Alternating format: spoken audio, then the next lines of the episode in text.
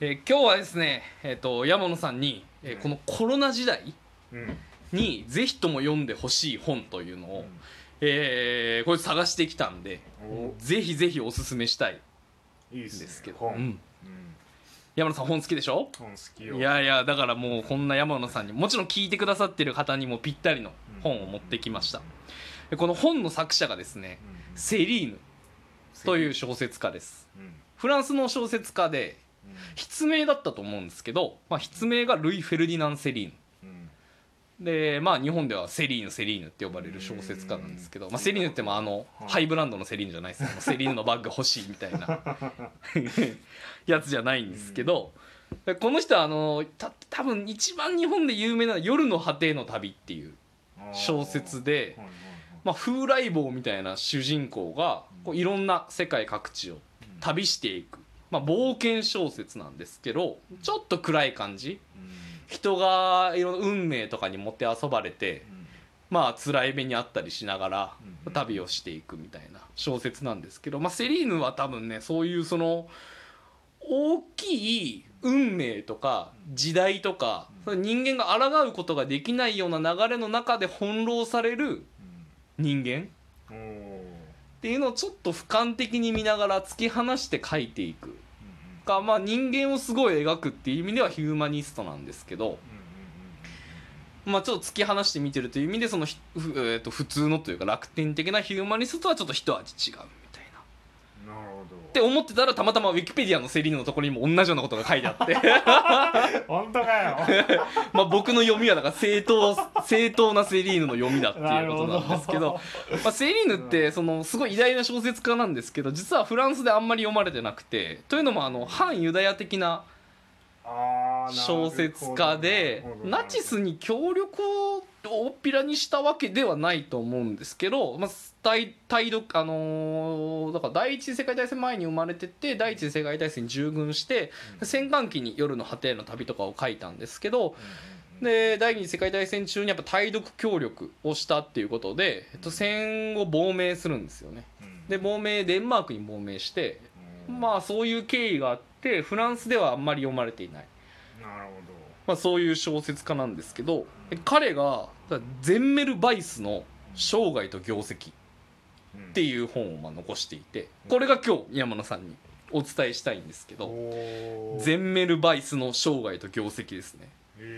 これはゼンメル・バイスという人うん。にスポットを当てた小説なんですけどこのゼンメル・バイスっていうのがさその手洗いが感染症の予防に効く。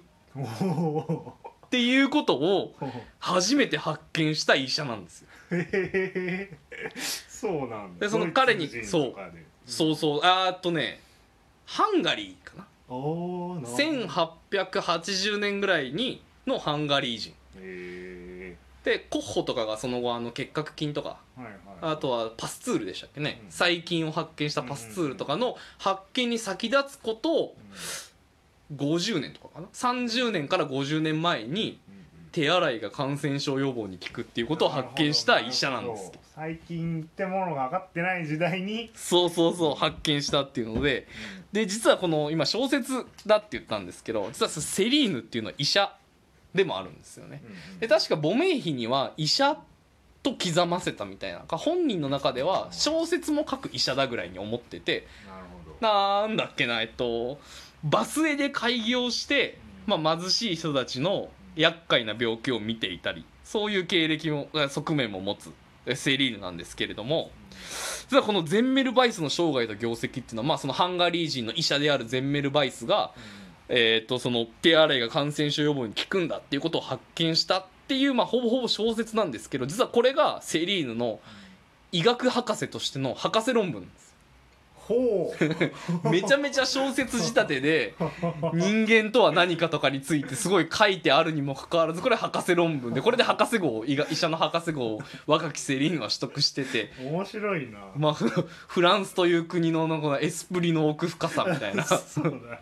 なんかいわゆる論文っぽいもので取ったわけでは取なったわけではなくゼンメルバイスの生涯と業績というこのので、まあ、このゼンメルバイスはハンガリーの肉屋の息子かなんかに生まれてえーっと最初は法学の道を入るんですけれども、えーその後なぜか大学で医学部に転校してウィーンの大学かな？ウィーンの大学で、えー法学を学んでたはずがなんか医学に転校してでその後ウィーンの産婦人科で働き出すんですよ。で当時三熟熱うんその妊婦さんが子供を産んでなんか弱ってって熱を出して死んでってしまうっていう病気うん。がすごい多くてでこのゼンメルバイスはもうそれなんでなんだろうということを研究するんですよ、うん。そしたらなんか横の病棟は全く同じ環境なのに横の病棟では妊婦の死亡率は少ない。なのにうちの病棟の妊婦の死亡率は倍以上あるほとでそれをなぜか調べていった結果、えっとゼンメルバイスがいる病棟は医学部生がいたんですね。うん。で横の病棟は修道女だったかな。プロのうん看護師さんみたいな人たちがいて。はいはいはいでその医学部生たちは要はそのいろんな実験とか解剖とかを繰りするので汚れていると手が。その汚れた手で妊婦さんに触るから、えー感染して死んでいくみたいなことを発見して自分の所属するその医学部の助手たちに手洗いをしろっていうふうに言うと手洗いをすると死者数が本当にもう激減したみたいな。なるほど。そう。当時はじゃあ手洗いするっていうのは当然ではなかった。当然ではなかったんですよね。でまあまあそのでそれをまあ発表するんですけど当時の医学界で猛反発。要は当時の常識はうん。とは全く違うことを言うんでゼンメルバイスはまあめちゃめちゃなえー反対を受けてで結局その後そのゼンメルバイスを浮かばれない医者としてもまあ全く浮かばれない人生を送って最終的にはあの精神病院に入れられてあら。でそこで亡くなってしまう。へそれなんかかなりセリーヌ的なテーマでその人正しいことをね言っていたにもかかわらず精神病院で一生を置いてしまう。でこれを表してセリーヌは、まあ、ゼンメルバイスは彼の才能を超えたものを発見してしまったんだっていうので結ぶっていう。ななんていうんですかね。そうそうそうそうそうそう。まあでもそういうことだよね。そう。おまあこのコロナの時代この手洗いっていうものをまあするときにその手洗いをする影には、ね、最初に発見した人間の、まあ、彼の才能をも超えたような大発見をして、まあ、精神病院に入れられてしまったような人がいたんだっていうなるほど。生前には評価されなかったと。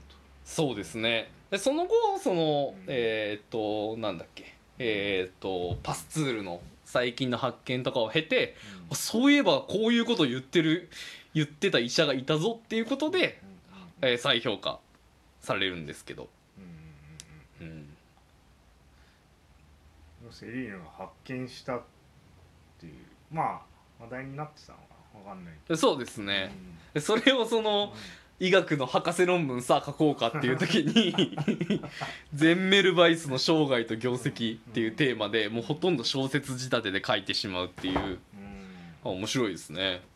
面白いね。面白いね。へえ読んでみたいな。うん。あのこれを出してる出版社もなんか変わっててうん。統合社っていうところから出てるんですけど倒すに言葉に社はい統合社聞いたことが正直ない出版社で。そうね。倒すって出版社知らんね。そうそうそうそう。で今は多分もうないんだと思うんですけどそのなんでゼンメルバイスの生涯と業績も古本で買わざるを得ないんですけどまだ古本在庫ありますんで。山野さんもぜひお買い上げいただいて。今日注文してきおおそうですね。じゃあちょっと次回ぐらいには山野さんのこのコロナ時代の読むべき本。そうだね。そうだね。というのをちょっとじゃあおすすめして。ちょっとなんかそういういい感じの探さなきゃってなっちゃうね。ペストとかはよくあるからみたいな。そうそうそうそうそうそうペストとかあのか神のね。そうそう神のペストとかじゃないこの角度かみたいな。の。ーよく見つけてくるね。そうそうそうそうそうそう。なのでじゃあちょっと次回は山野さんおすすめのはコロナ本ぜひ。教えてください。探しておきます。はーい。じゃあこんなところで